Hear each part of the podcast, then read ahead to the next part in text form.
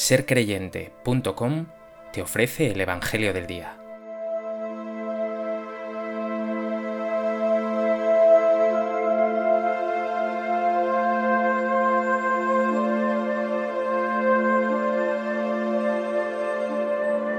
Del Evangelio de Juan.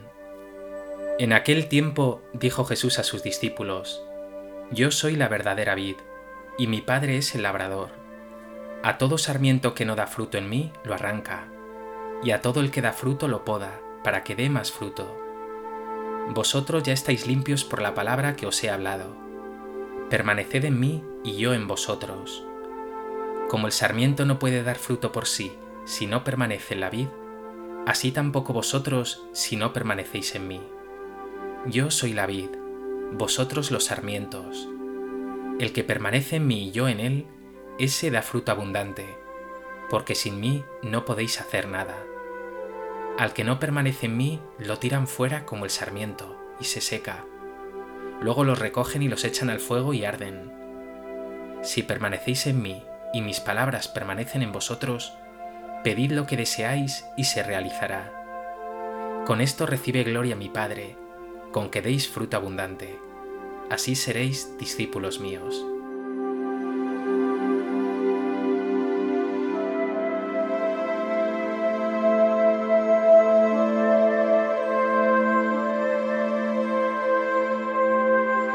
Jesús continúa con su discurso de despedida.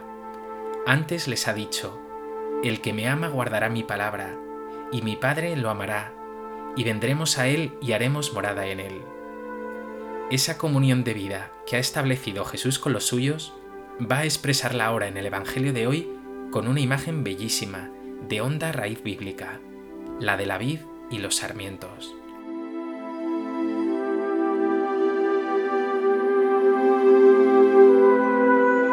A propósito de este texto del Evangelio de Juan, me gustaría compartir contigo tres reflexiones. En primer lugar, como ya he anticipado, esta imagen de la vid y los sarmientos tiene un gran trasfondo bíblico. En el Antiguo Testamento, concretamente en los profetas Oseas, Isaías, Jeremías o en los libros de los Salmos o del Cantar de los Cantares, la viña del Señor es el pueblo de Israel, Inolvidable ese Salmo 80, que bellamente dice, Dios del universo, vuélvete, mira desde el cielo, fíjate, ven a visitar tu viña, cuida la cepa que tu diestra plantó. Lamentablemente, aunque esa viña de Israel fue cuidada por el Señor con todo el amor, no dio más que agrazones, es decir, fruto malo. Ahora la vid es Jesús, no solo Él, Jesús y los creyentes, que constituyen el nuevo Israel, es decir, la Iglesia. Antes Jesús había dicho algo parecido, que ese maná que Dios dio a Israel no era el verdadero pan, que el pan verdadero, el pan del cielo, es Él. Pues bien, ahora dice que esa viña de Israel no era la vid verdadera, sino Él, yo soy la verdadera vid. Pregúntate, ¿experimentas en tu vida que Jesús lo hace todo nuevo, que Él trae a tu vida lo mejor y definitivo?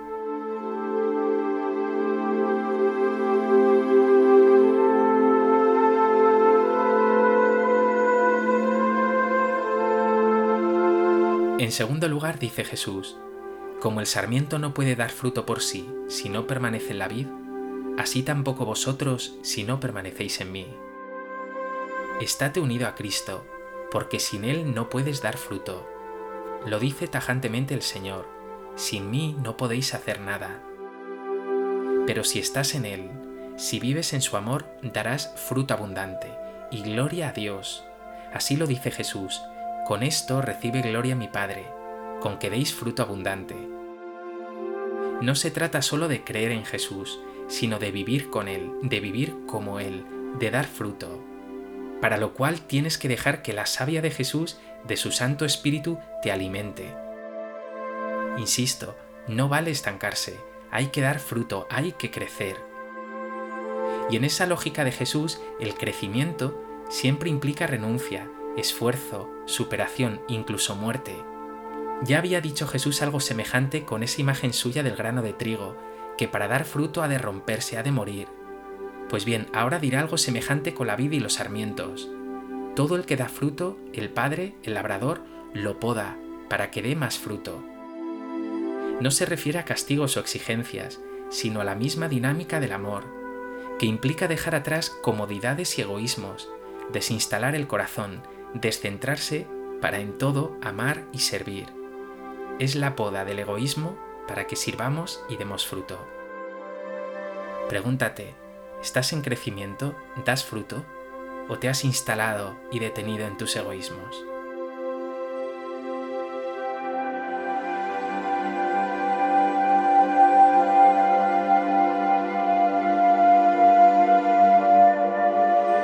En tercer lugar, Jesús insiste una y otra vez en un verbo, permanecer. Lo repetirá una y otra vez, hasta once veces en su discurso. El que permanece en mí y yo en él, ese da fruto abundante. Ese permanecer no habla de una realidad estática, menos aún de una realidad externa, sino de una profunda comunión, de un amor. Se trata de que vivas en Cristo, con Él y en Él en todo. Un permanecer además que no es automático, sino que requiere iniciativa de tu parte. Exige de ti que le busques, que seas fiel. Pero que tampoco es una ética, es decir, un cumplir, un mero hacer, sino una mística, un vivir con Él amándole. Quien no permanece en Él simplemente se agosta, se seca. Lo dice Jesús drásticamente. A todo sarmiento que no da fruto en mí, lo arranca al que no permanece en mí lo tiran fuera, como el sarmiento, y se seca. Luego los recogen y los echan al fuego y arden. No se está hablando aquí de un castigo o del infierno, sino de lo que sucede cuando te vas lejos de Dios. La parábola del hijo pródigo nos había dicho que ese hijo sintió hambre al irse a un país lejano. Pues bien, ahora Jesús con estas imágenes está diciendo que al margen de Dios todo se seca, todo carece de sentido. Algo semejante dijo también Jesús de la sal, que si se vuelve sosa, solo sirve para tirarla fuera y que la pise la gente. En definitiva, sin Dios no habrá alegría profunda y duradera en ti, ni sentido ni esperanza verdadera. Pregúntate entonces, ¿permaneces en Cristo Jesús? ¿Tienes con Él una relación personal, profunda, mística, que hace que circule por tu vida la savia de su alegría y de su esperanza?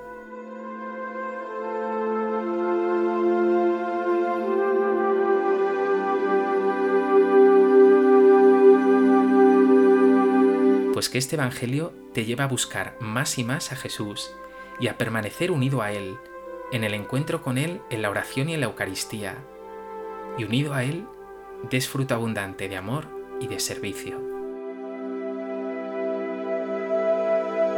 Señor Jesús, muchas veces me he separado de ti, y entonces he experimentado que me faltaba la savia, la vida, el sentido, la paz, la alegría. Hoy te pido que me llenes de ti concédeme el don de permanecer unido a ti, y que mi vida así no quede infecunda, sino que dé mucho fruto.